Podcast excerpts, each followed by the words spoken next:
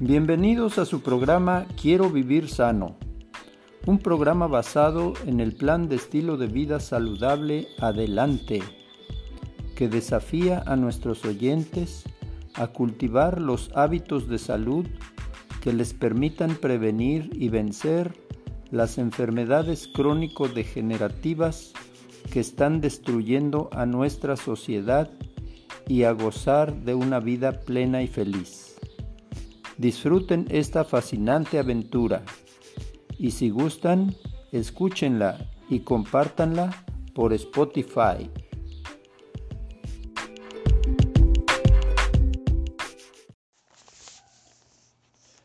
Hola amigos, muy buenos días. Estamos en esta mañana hermosa en nuestro programa Quiero vivir sano. Les saluda su amigo Jesús Alvarado López desde Montemorelos, Nuevo León. En esta mañana queremos eh, festejar de alguna manera los días navideños. Estamos ya a fin de año. Y nosotros que hablamos de salud, el día de hoy queremos hablar de la salud espiritual, proveniente de ese maravilloso acontecimiento ocurrido hace más de dos mil años, la venida del Hijo de Dios. Todo el poder del cielo y la tierra se conjuga en la persona de Jesús. Todo lo que la gente necesita en este mundo y en el mundo venidero se encuentra en Él.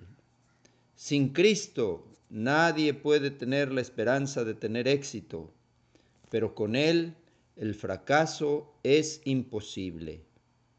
Ninguna mente humana ha sido capaz de comprender la altura, la anchura y la profundidad de las realidades eternas que residen en ese bendito nombre Jesús, porque en Él habita la plenitud de la divinidad. Es claro que si Jesús es tan poderoso e importante, Él debe ser más que un simple hombre. Muchos siglos antes de que viniera, se predijo de Él, porque un niño nos es nacido, hijo nos ha sido dado, y el principado sobre su hombro. Se llamará su nombre admirable, consejero, Dios fuerte, Padre eterno, príncipe de paz. Isaías, más de siete siglos antes, vio al príncipe de paz nacer en este mundo. Hablando bajo la inspiración del Espíritu, el profeta Isaías valientemente afirmó que este niño que iba a nacer era el Dios poderoso. Nadie podría posiblemente haber cumplido las predicciones hechas en esta profecía a menos que naciera como un niño y al mismo tiempo fuera el Dios poderoso. En la generación actual hay muy pocos que no creen que Jesús fue un personaje histórico real que nació en este mundo y vivió su vida entre la humanidad. Sin embargo, hay un considerable número de personas que no admiten que Jesucristo es Dios. Sin embargo, el testimonio de la Biblia en relación con la deidad de Jesucristo es abrumador. Se dice en relación al apóstol Pablo, que de hecho fue contemporáneo del Señor Jesucristo, que tenía la mente filosófica de un Platón y el genio literario de un Shakespeare. Al ser contemporáneo de Jesús, Pablo no investigó las declaraciones de Jesús cuando habían pasado siglos y la persona real de Cristo podía haberse perdido en medio de la mitología y la veneración a los héroes. Él escudriñó sus declaraciones cuando el cristianismo estaba en sus inicios, cuando la generación en la que Jesús vivió aún estaba viva. Para la mente del apóstol Pablo, una de las razones más concluyentes para creer que Jesucristo era el divino Hijo de Dios fue el hecho de haberse levantado de los muertos. Él escribió, El Evangelio de Dios que se refiere a su Hijo, nuestro Señor Jesucristo, que era del linaje de David según la carne, que fue declarado Hijo de Dios con poder, según el Espíritu de Santidad, por su resurrección de entre los muertos. Aquí Pablo nos dice que Cristo es del linaje de David, de acuerdo a la carne, pero en el lado divino de su naturaleza declara que es el Hijo de Dios por su resurrección de los muertos. La resurrección de Cristo no debe ser ignorada, porque en ella descansa el argumento más potente de todos en favor de la divinidad de Cristo. Si todo lo que queda del poderoso hombre de Nazaret es un puñado de polvo en una antigua tumba en Siria, ¿a qué esperanza de una vida futura podemos aspirar? Así que Pablo, bajo inspiración divina, investigó las declaraciones de la resurrección de Cristo mientras los testigos aún vivían.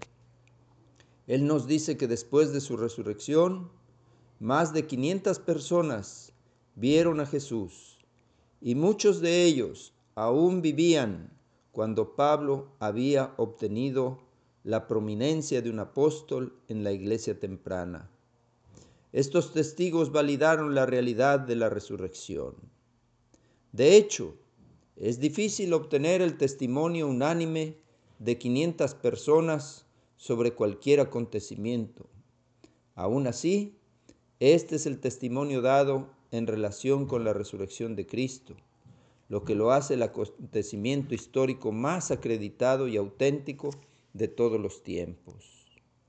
No es de sorprender que Talleyrand, el secretario de Estado de Napoleón Bonaparte, dijera que no hay un acontecimiento en toda la historia que tenga la certeza de ser totalmente establecido como la resurrección de Cristo. Por supuesto, los apóstoles mismos afirmaron que lo vieron y que hablaron con él después de que se levantó de los muertos. Así que no había sombra de duda en la relación en relación a su resurrección. Podemos citar otra vez a Pablo, declarado hijo de Dios con poder por su resurrección de entre los muertos. Con certeza, Jesús es el eterno Hijo de Dios. Pablo vio que Jesús era como la cima de una gran montaña que eleva su cumbre cubierta de nieve dentro de las nubes mientras que las demás personas son como pantanos que se hunden. Una eminente autoridad ha dicho que Pablo ha sido el hombre más grande que jamás ha vivido. Aún así, este gran hombre dijo que rehusaba compararse con Jesús. Queda entonces claro que Jesús debe ser más que un ser humano. Si Jesús no fuera más que un hombre, sería imposible explicar la influencia de su vida. Todo lo relacionado con él señala el hecho de que no es solo un simple hombre, sino que realmente es Dios. Nació en un establo y su cuna fue un pesebre, y aún así, al derredor de ese pesebre y ese precioso bebé, el mundo entero se reúne por lo menos una vez al año, como lo hacemos ahora nosotros, y escucha otra vez el canto de los ángeles de paz y buena voluntad para los hombres. Y todo el mundo se enternece y se acerca entre sí. Durante los siglos han nacido otros bebés, pero ninguno ha fascinado tanto el corazón del mundo como lo ha hecho éste. Del establo de Belén, casi oscuro, sale una luz que hace que los corazones de las personas brillen con un calor que las inspira a realizar los actos más nobles que son capaces de hacer. Se alimenta al pobre y al hambriento, se le da casa a los indigentes, se les da ropa a los desnudos. El egoísta y el duro repentinamente despiertan y se convierten en generosos.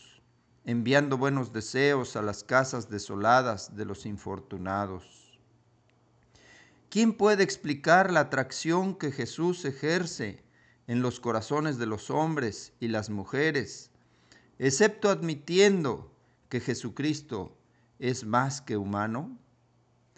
Jesús no fue un visionario que se sentó a soñar y a filosofar mientras el tiempo pasaba. Fue un artesano que trabajó duro y se aplicó al negocio de la carpintería en el pueblo de Nazaret, en Galilea, hasta que cumplió los 30 años. Trabajó desde temprano y hasta tarde en el banco del carpintero. En una época en que la humanidad se había hundido hasta la decadencia más baja de iniquidad y pecado, Nazaret era un ejemplo notable de depravación moral. Su reputación por su maldad era tan grande que se había vuelto proverbial. El dicho común en el tiempo de Cristo era, ¿puede venir algo bueno de Nazaret? El producto que se esperaba de este pueblo no era más que algo vil y pecaminoso. En aquel pueblo Jesús pasó la mayor parte de su vida viviendo ahí casi 30 años de los 33 años y medio de su estadía en esta tierra. No era un medio ambiente que estuviera calculado para cultivar una planta rara y especial, pero en medio de ese ambiente vil creció el lirio de los valles, que ha enviado su fragancia de pureza para motivar a todo el mundo hacia un plano más alto y noble. Esto fue posible porque él no dependió para su sustento espiritual del suelo de Nazaret, sino que obtuvo su fuerza al acercarse al trono del cielo mediante el estudio de las sagradas escrituras. Vamos a hacer una pausa para que usted reflexione en lo que estamos diciendo y regresamos en un momento. Queridos amigos, regresamos con ustedes para estudiar un poquito más acerca de ese personaje maravilloso, Jesús de Nazaret. Se conoce muy poco de la vida de Jesucristo durante su estadía en Nazaret. Prácticamente lo único que conocemos es que trabajó allí como un humilde carpintero hasta que cumplió 30 años. Murió a la edad de 33 años y medio. Solamente vivió tres años y medio de su vida fuera de la oscuridad del pequeño taller de carpintero en Nazaret. Durante ese breve lapso, caminó por los caminos polvorientos de un país pequeño, Palestina, que en ese tiempo era oprimida por Roma. Jesús no fue partícipe de las ventajas educativas de su época. Él nunca escribió un libro, nunca viajó, nunca tuvo un trabajo ni un cargo público. Nunca se sentó en un trono, nunca fue gobernador, tampoco alcalde de algún pueblo, ni agente de una villa pequeña, y murió como un criminal. Todos, aparentemente, estaban contentos cuando murió, excepto algunos pescadores y varias mujeres humildes. Abraham Lincoln fue presidente de una gran nación y se lloró por él con sinceridad cuando murió. Pero cuando Jesús murió, fue aborrecido por su pueblo y solo lo lloraron algunos seguidores y letrados. Sufrió una muerte ignominiosa reservada para los esclavos y los extranjeros, y aún así su nombre eclipsa a todos los demás, y es la figura más notable de todos los tiempos. La cruz era el patíbulo de sus días, la silla eléctrica de su época. Es el instrumento más cruel de tortura que se ha inventado. Se clavaba a los condenados en ella y se los colgaba sin protección, para el frío hiriente o para el calor abrasante, hasta que morían de agotamiento o de sufrimiento. Los historiadores dicen que algunos duraban una semana colgado de la cruz hasta que las aves venían y les arrancaban los ojos mientras aún estaban vivos.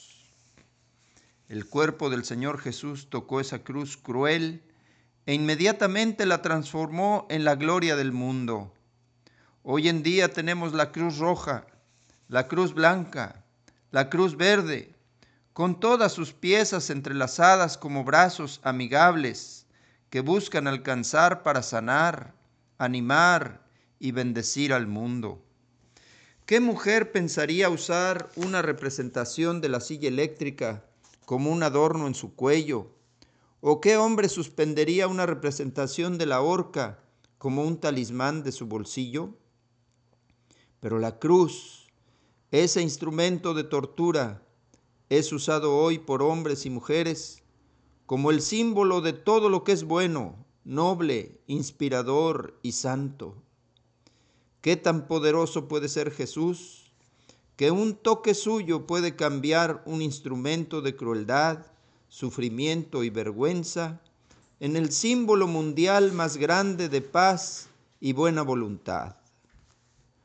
María, la madre del Señor Jesús, fue una pobre mujer que creció entre las montañas escabrosas de la antigua Galilea. Su vida fue una vida de privaciones en el momento crítico de su vida, cuando cada mujer de manera especial necesita una amiga, se le obligó a encontrar su camino a un establo oscuro en el tiempo del nacimiento de su hijo primogénito, Jesús. Y aún así, esta humilde mujer de Galilea se ha convertido en la mujer más honrada y reverenciada de toda la historia. Su nombre María se ha convertido en un nombre familiar en casi cada país del mundo. La única razón por la que tal honor se le ha otorgado a ella es porque es la madre de Jesucristo. El nombre de Jesús levantó a esa muchacha de un lugar común hasta lo sublime. Qué nombre tan poderoso es este nombre de Jesús. Cada vez que escribimos la fecha en una carta, ingresamos una cifra en nuestro registro contable o buscamos la fecha en un periódico o revista, se nos recuerda que Jesús nació hace tantos años. Este año está numerado como está porque Jesús nació en este mundo.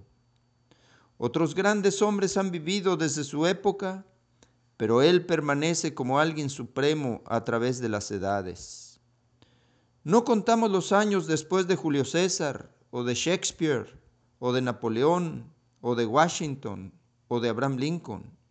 Nuestro punto de referencia es Jesucristo. Lo primero que encontramos al entrar al salón de clases es que todo en la historia está fechado antes o después de Cristo es el número uno de la historia. Desde este número uno, Jesucristo, se cuentan todos los acontecimientos de todos los tiempos, como la cima de una gran montaña que empuja su punta nevada hacia las nubes. Él permanece supremo y todas las pendientes se originan en Él. Jesucristo dividió la historia en dos y toda ella gira al derredor de su nombre. ¿Quién puede explicar esto sin admitir que Jesucristo es más que un simple hombre? Su carrera pública solo duró tres años y medio, pero a partir de ese ministerio corto y breve de tres años y medio, su vida envió un poder que ha arrancado imperios de raíz, cambió el curso del tiempo y coloreó la historia con su sangre. Recordemos tres años y medio de nuestra propia vida y veamos qué rápido han pasado y qué impresión tan pequeña han tenido aún en nuestro entorno cercano, para no decir a nivel mundial. Jesús caminó cerca de tres años y medio sin una oficina o una sede, con algunos seguidores humildes y aún ahora es la figura dominante de la historia. Tan grande efecto debe tener una causa que le corresponda. En su obra Ensayo sobre religión, el destacado historiador irlandés William Lecky ha resumido la vida de Cristo en las siguientes palabras. Se le reservó al cristianismo el presentar al mundo un carácter ideal, el que a través de todos los cambios en 18 siglos ha inspirado los corazones de los hombres con un amor apasionado y se ha mostrado a sí mismo capaz de actuar en todas las épocas, naciones, temperamentos y condiciones. No ha sido solo el patrón más alto de virtud, sino también el mayor incentivo para practicarlo. Y ha ejercido una influencia tan profunda que verdaderamente se puede decir que el registro más sencillo de aquellos años cortos de vida activa ha hecho más para regenerar y para suavizar a la humanidad que todas las disquisiciones de los filósofos y todas las exhortaciones de los moralistas. Vamos a hacer otra pausa, queridos amigos, para que cada uno reflexione en lo que estamos diciendo. Continuamos en un momento más. Hablemos del Cristo universal. Jesús nació de una familia judía y vivió toda su vida entre los judíos y sin embargo nadie lo considera un judío. El prejuicio que algunas veces se tiene en contra de este pueblo ciertamente está ausente cuando se considera a Cristo. Se lo ama en todas partes y todas las naciones lo consideran como propio. Cuando el francés lo pinta, se ve como francés. Cuando el italiano lo representa en un lienzo, lo representa italiano. Los alemanes siempre lo hacen verse como alemán en sus pinturas y los estadounidenses lo pintan de tal forma que parece estadounidense. Él se levanta sobre todas las líneas nacionales y sobre todas las fronteras y es el Cristo universal que cada nación ama y adora. Se canta y se ora en su nombre en más de 800 idiomas en el mundo hoy en día. Él es la figura suprema de los siglos y cada día se vuelve más poderoso. Reyes y coronas caen rápidamente. Grandes nombres, uno tras otro, parpadean, se van, se olvidan pronto, pero el nombre de Jesús siempre crece en poder y gloria. ¿Cómo se puede explicar tanta influencia sin admitir una causa correspondiente? ¿Qué nombre tan grande sino el de Jesús ayuda a la gente a morir en paz? Millones de personas han pasado por el valle de sombra de muerte con el nombre de Jesús en sus labios sedientos, y para ellos el valle se ha transformado y las sombras han desaparecido conforme el sol de justicia ha iluminado sus últimos momentos con colores resplandecientes. Seguramente Jesús debe ser divino. Napoleón Bonaparte nos ofrece el siguiente testimonio. A través del abismo de 1800 años, Jesucristo hace una demanda que más allá de todas las demás es difícil de satisfacer. Él pide aquello que un filósofo puede buscar en vano en las manos de sus amigos o un padre en sus hijos, o una novia en su novio, o un hombre en su hermano. Él pide el corazón y lo tendrá totalmente para él. Él dice, dame, hijo mío, tu corazón y miren tus ojos por mis caminos. Lo demanda, lo demanda de manera incondicional e inmediatamente le es concedido. Maravilloso. En desafío al tiempo y el espacio, el alma del hombre, con todos sus poderes y facultades, se convierte en una anexión del imperio de Cristo. Todos los que sinceramente creen en Él experimentan ese amor extraordinario y sobrenatural por Él. Este fenómeno no puede medirse, está más allá de la esfera del poder creativo del hombre. El tiempo, el gran destructor, es impotente para extinguir esta llama sagrada. El tiempo tampoco puede agotar su fuerza ni poner límite a su reino. Esto es lo que más me afecta y muchas veces pienso en ello. Esto es lo que me prueba de manera convincente la divinidad de Jesucristo. Poco antes de que Jesús sufriera la muerte en la cruz, hizo un pronunciamiento maravilloso. Y será predicado este Evangelio del reino en todo el mundo, para testimonio a todas las naciones, y entonces vendrá el fin. Jesucristo estaba de pie, solo, como mirando la tumba abierta. Su nación lo había abandonado. En Roma, la capital del mundo, él era desconocido. Sus pocos seguidores pronto lo abandonarían y huirían. Aun cuando se enfrentó ante lo que parecería ser el fin del camino, sus ojos no estaban sombríos con lágrimas de desilusión, porque él miraba con los ojos de Dios sobre las generaciones futuras y dijo, Viene el día en el que mi nombre y mi evangelio serán conocidos al derredor del mundo. Cuando hizo este pronunciamiento no había oportunidad en el mundo, de acuerdo a las probabilidades humanas, de que lo que predijo pudiera ocurrir. Sin embargo, ocurrió. Hoy, hombres y mujeres están contando la historia de Jesús por toda África en China están cantando alabanzas a su nombre. Hay corazones encendidos con el pensamiento del Evangelio de Jesús en las islas.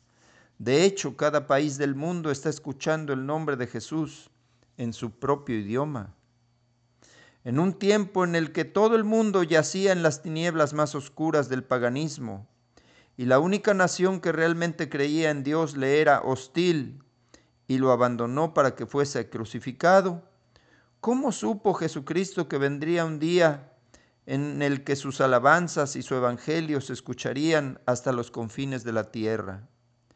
Lo sabía porque Jesucristo es Dios y Dios conoce el fin desde el principio. Los hombres no conocen el futuro. Si supiéramos lo que depara el futuro para nosotros, qué diferentes serían nuestros planes. Pero solo Dios es capaz de predecir y de velar los acontecimientos futuros. Hay algo más hermoso en este pronunciamiento. Jesús nos dice que cuando su nombre se escucha alrededor del mundo y el Evangelio sea predicado en cada nación, entonces vendría el fin. El fin del pecado, el fin del dolor, el fin de la muerte, el fin de los problemas. Cuando nos ponemos de pie y miramos el mundo, y vemos esta predicción maravillosa que de manera total y asombrosa se cumple, podemos saber que estamos cerca del nacimiento de un mejor día en el que el pecado no existirá más. Nos estamos acercando a ese tiempo en el que las naciones del mundo se convertirán en reinos de nuestro Señor y de su Cristo, y Él reinará por los siglos de los siglos. Qué maravilloso será vivir en un país en el que Jesucristo, el hombre del Calvario, el bebé de Belén, aquel que dio su vida por nosotros, sea rey. Qué maravilloso gobernante será ese país de los benditos. ¿Qué valor tiene para nosotros saber que Jesucristo es Dios? Preguntan algunos. Bueno, queridos amigos, Jesucristo es Dios y Dios no puede mentir. Así que la historia que Él nos cuenta en las Escrituras debe ser verdad. Hay un hogar allá donde no hay dolor ni muerte. Hay una ciudad que es más clara que el día y donde caminar nunca cansa. Esta vida es demasiado corta aún para la persona que vive hasta una edad avanzada. Qué reconfortante saber que hay un lugar preparado para aquellos que están dispuestos a vivir y amar a este querido Jesús un lugar donde sus más profundos anhelos serán cumplidos y donde los hombres y las mujeres vivirán con mentes sanas y perfectas, en cuerpos sanos y perfectos, en un mundo sano y perfecto para siempre. Jesús, el maravilloso y preciado es su nombre. Qué maravilloso y preciado es su nombre. Él es el príncipe de paz, el Dios poderoso el rey que viene. Cuando pensamos en Él, que nació en un establo y murió en una cruz, que divide la historia en dos y alrededor de cuyo nombre esta gira, que arrancó imperios de raíz, que cambió el flujo del tiempo y que al mismo tiempo venda el corazón quebrantado, da paz a la mente preocupada. Cuando pensamos en los millones que han muerto en el nombre de Jesús en sus labios, y como las sombras de la muerte han dado paso a colores gloriosos, solo podemos exclamar, que todos alaben el poder del nombre de Jesús, que los ángeles caigan postrados, traigan la diadema real y coronadlo, Señor de todo. Toda la gloria que gira en torno a este nombre sublime es demasiado maravillosa para contemplar, pero no será valiosa para ti, querido amigo, a menos que Jesús haga una entrada triunfal en tu corazón a menos que el bebé que nació en Belén nazca en tu corazón. Debes tomar la decisión de aceptar a Cristo como tu Salvador personal. Así su vida será de beneficio para ti. Tal vez dentro de tu corazón estás diciendo, admito que no soy lo que podría llamarse un cristiano verdadero, pero creo que soy mejor que muchas personas que conozco y que profesan pertenecer a Cristo. Permíteme relatarte una ilustración que espero aclare la necesidad que tienes de aceptar a Cristo. En Roma, Italia, hace algunos años entró a la oficina de la embajada estadounidense un hombre que parecía estar muy angustiado. Cuando finalmente pudo conseguir una audiencia con el embajador, le presentó su caso, algo muy serio, e imploró su ayuda. El embajador inmediatamente le preguntó al hombre, ¿es usted ciudadano de los Estados Unidos? El hombre respondió, he vivido en Estados Unidos durante 25 años. He criado a mi familia allí. Siempre he pagado mis impuestos y he contribuido a toda clase de causas valiosas. Pero, interrumpió el embajador, ¿es usted ciudadano de los Estados Unidos? No, Nunca he hecho el trámite de ciudadanía, respondió el hombre lentamente, pero creo que he hecho mi parte ante el gobierno tan completamente como aquellos que han obtenido sus documentos de ciudadanía. Lo siento, respondió el embajador, pero no puedo ayudarlo porque no es ciudadano de mi país. Más tarde, otro hombre entró en la misma embajada y habló con el mismo embajador. El hombre estaba temblando de miedo porque su situación era desesperada. Su inglés era deficiente, pero presentó su caso ante el embajador con suficiente claridad para que éste entendiera su situación. El embajador le dirigió a este hombre la misma pregunta que le había hecho al otro hombre. ¿Es usted ciudadano de los Estados Unidos? De manera vacilante, el ansioso anciano le dijo al embajador que algunos años antes había hecho los trámites y justo antes de que se embarcara para Italia, había recibido sus documentos, así que era ciudadano de Estados Unidos. El embajador exclamó, Usted es un ciudadano de mi país, le extiendo todo el poder de los Estados Unidos para su protección y 130 millones de ciudadanos americanos lo apoyan para asegurarse de que obtenga sus derechos.